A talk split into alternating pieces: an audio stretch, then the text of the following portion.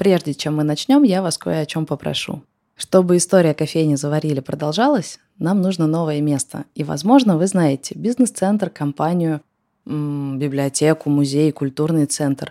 Любое место, куда впишется наша кофейня «Заварили». Может быть, вы прямо сейчас работаете в компании, в которой не хватает маленького кофе-поинта. Обязательно пишите и рассказывайте. Я буду благодарна за любые наводки. А может быть, вы знаете конференцию, маркет, фестиваль, куда мы можем приехать на день, два, три и поварить. Тоже пишите. Интересны любые контакты, любые наводки. Мои контакты в описании, пишите, не стесняйтесь. Привет, меня зовут Саша Волкова, и вы слушаете подкаст «Заварили бизнес». Это подкаст о том, как я пытаюсь создать свое первое дело – кофейню в Москве. У меня нет опыта, нет степени MBA, только авантюризм – это история, которая происходит со мной прямо сейчас, и я не знаю, чем она закончится. Блин, прикинь, мы с Преображенкой идем просто ноздря в ноздрю, ну, с точкой, которую теперь я отдала партнеру. На 2000 разница за неделю. Каждый раз на буднях мы их делаем, а потом на выходных они нас догоняют, потому что у нас точка такая, что на выходных она реально хреново работает. Просто ноздря в ноздрю. При этом у меня график такой ломанный, на выходных провалы, на буднях подъем а у них более равномерный. У меня, конечно, есть персональная вендетта, я очень хочу надрать задницу Преображенки, просто потому что качество и единороги должны побеждать.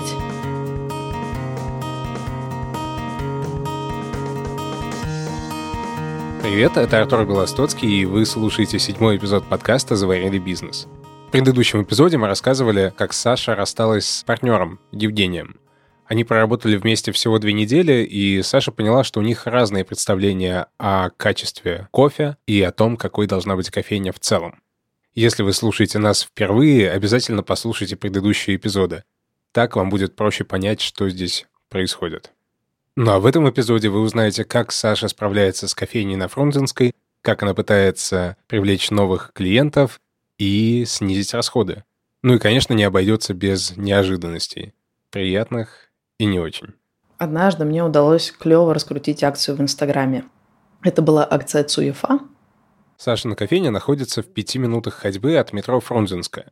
И вокруг нее есть несколько бизнес-центров, офис Яндекса, офис Эватора и несколько вузов. Один из них — медицинский. Один из подписчиков Сашиного телеграм-канала дал ей контакт девушки, которая работает в правкоме этого вуза. Саша написала ей и рассказала о кофейне и о том, что они дают студентам скидку 20%. Она говорит, окей, 20% для всех студентов? Да. А есть что-нибудь специально для наших студентов? Я такая, блин, тебе что, реально мало скидки 20%? Да ты гонишь. Но я сдержала эту эмоцию и придумала акцию. Акция «Играешь камень, ножницы, бумага» с бариста, и если э, выигрываешь, тогда кофе бесплатно. Кстати, оказалось, не все люди знают, что вообще такое цуефа. Цуефа – это камень, ножницы, бумага. У меня во дворе всегда называли это цуефа. Оказывается, в разных регионах России люди называют это по-разному. Кто-то камень, ножницы, бумага, кто-то цуефа, кто-то камане маргане. Что, прости? Камане маргане. Это такое э, сращение и перефраз, какая-то звуковая игра от камень, ножницы, бумага. Камане маргане. Окей. Да, когда делаешь какую-нибудь рекламу, вот об этом меньше всего думаешь. Я написала крупными буквами ЦУЕФА и была уверена, что все понимают, о чем я. А нет. Но, тем не менее, и это ей дико зашло, ей очень понравился сам этот креатив, вся игровая механика, и студентам понравилось. И дальше поперло. Они опубликовали об этом сторис. Студенты пришли. В игровой механике какой кайф? Если ты просто даешь скидку 20%, рассказывать не о чем. Если ты играешь на бабки, ты, конечно же, включаешь телефон и записываешь сторис. Поэтому абсолютно бесплатно 100-500 студентов записали сторис о нашей игре в ЦУЕФА. И в этих сторис благодарили правком за такой подгон. Спасибо правкому за то, что нам намутили эту штуку. Правкому это, конечно, приятно, поэтому правком публикует об этом снова, уже теперь отдельным постом. Студенты снова приходят, снова благодарят, бла-бла-бла. Одна проблема. Я сделала эту акцию на три дня, и в первый день к нам пришла толпа народа прям с утречка. А во второй день мой бариста опоздал на три с половиной часа.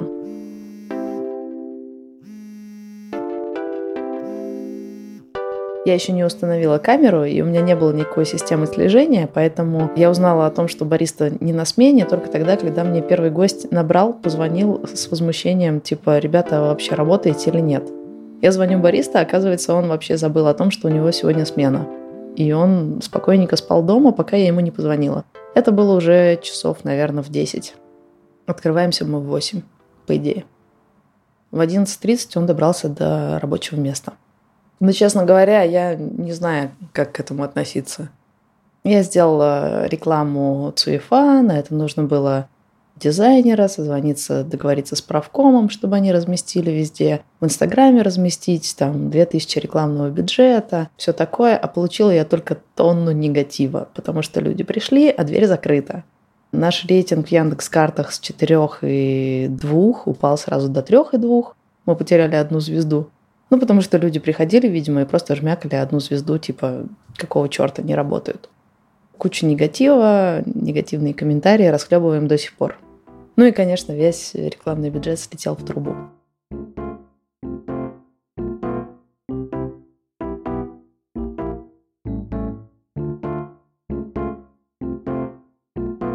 Но сейчас мне хочется сказать, э, я уже полгода в этой штуке, и каких только факапов не бывало, поэтому я уже просто спокойно отношусь к этому дерьму. Но по факту я истерила весь день, если честно. Я просто, блин, такая шеф-бариста поговорила, типа, а кто вообще у нас отвечает за эти факапы? А как мы вообще узнаем, бариста к нам пришел на смену или нет? Я придумал систему мотивации, чтобы люди не опаздывали на работу. Никита, шеф-бариста кофейни. Зарплата сотрудника складывается не только из ставки, но также из э, регулярность открытия точки вовремя. То есть, есть там, например, некая сумма 5000 рублей в месяц. Она выдается на бар, если бар в этом месяце ни разу не опоздал. Если он опаздывает один раз, там отчекрыживается одна сумма. Два раза, там уже больше половины. Ну, соответственно, три раза суммы вообще нет. Это неплохая мотивация для сотрудников не опаздывать. Если хоть кто-нибудь один опоздал, его другая оставшаяся часть коллектива просто покарает морально. Коллективная ответственность на все дела. У меня в договоре прописано, что если точка открывается позже, тогда я плачу штраф 5000. Поэтому важно открываться вовремя. К тому же кофе – это про утро. Если бариста не работает утром, то весь день на смарку. Репутация, опять же. Ну и главное, важно, чтобы я хоть узнала, что проблема есть. Конечно, мы в этот же день договорились, что бариста, когда приходит на работу, скидывает свою геолокацию в чатик. Ну, типа, я тут. Если я утром вижу, что геолокации в чате нет, значит, у нас проблема, надо звонить, что-то решать. Ну, а то, что бариста опоздал на три с половиной часа, ну, блин, понятно же, что он не потому, что ему пофигу. Просто забыл. То есть у него не было намерения сделать что-то плохо. Ему не было пофиг. Просто он запутался в датах.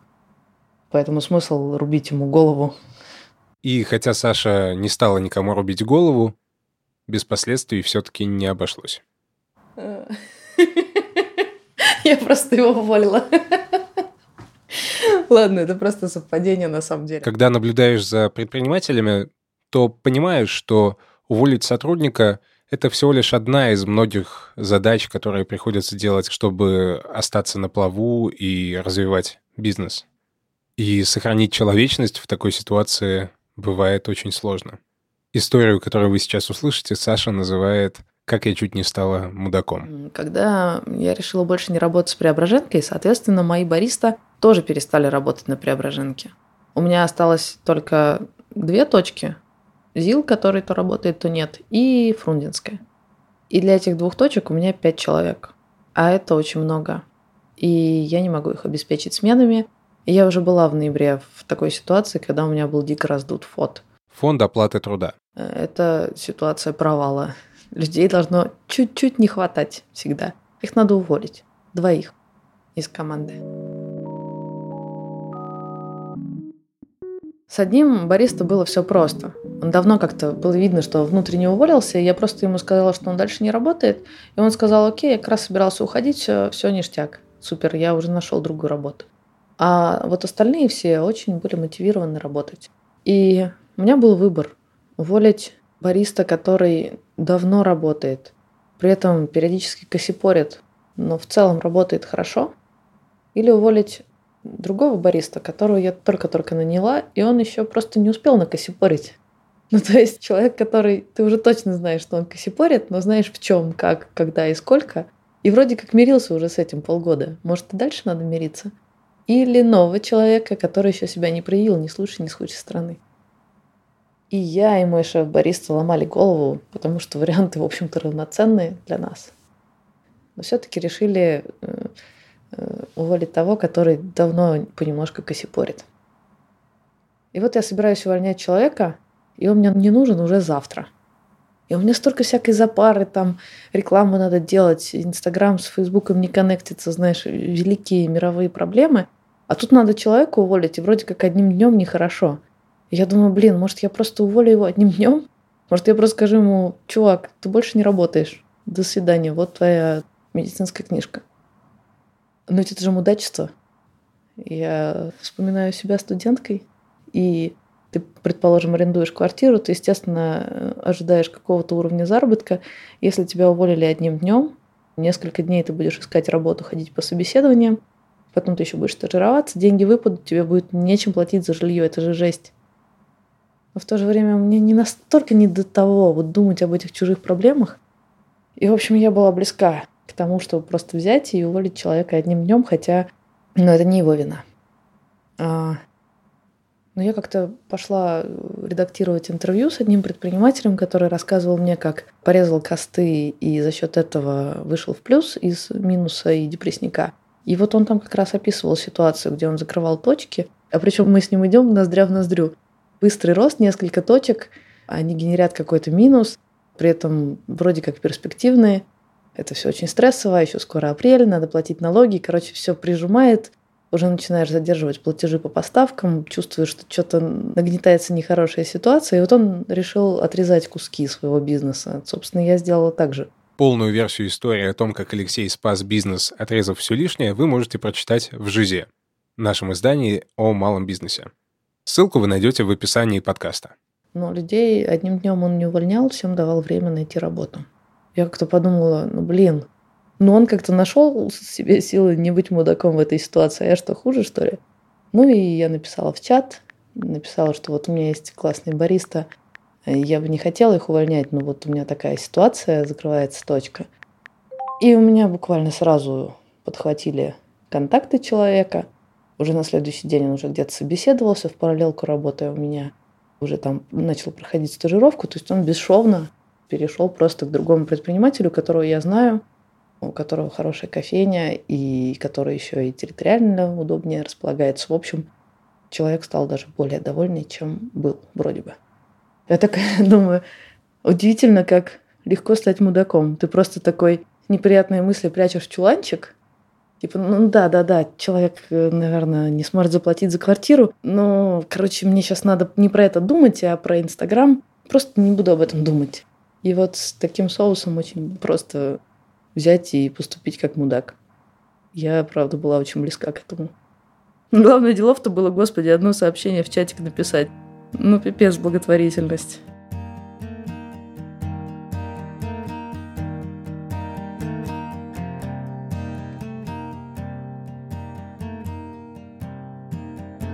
Теперь ребята э, Никита и Ника остались вдвоем.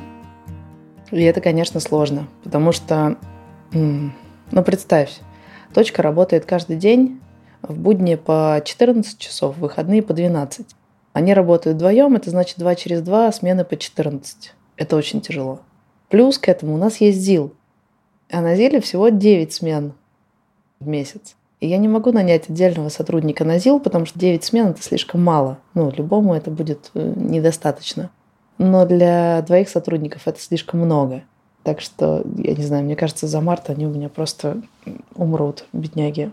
Ну, я, конечно, ищу человека на замену, но только если раньше я искала срочно-срочно нужен, вроде этот ничего, все хватаем, теперь мы уже будем присматриваться внимательнее, потому что очень сложно, когда сотрудник приходит и через месяц уходит.